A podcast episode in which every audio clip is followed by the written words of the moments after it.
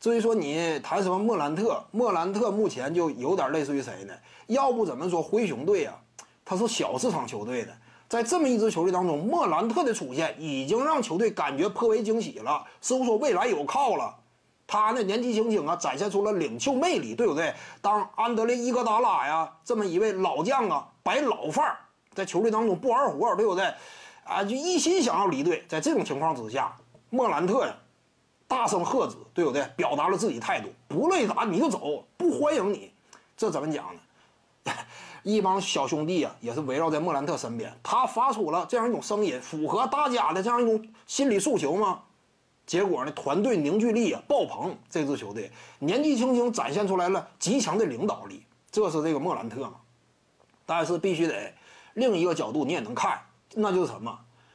这个莫兰特呀，他无论是个人的进攻火力等级，还是支配球的能力，其实在目前的联盟当中啊，跟谁挺像？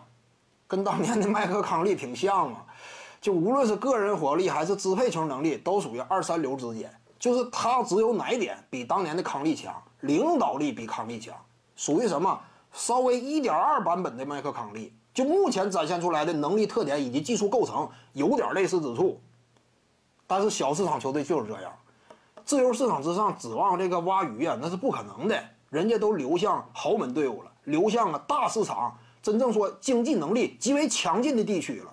像灰熊这种的，有一个莫兰特。差不多就得捂在手里。未来呀，只要说莫兰特愿意留队的话，肯定是顶薪伺候。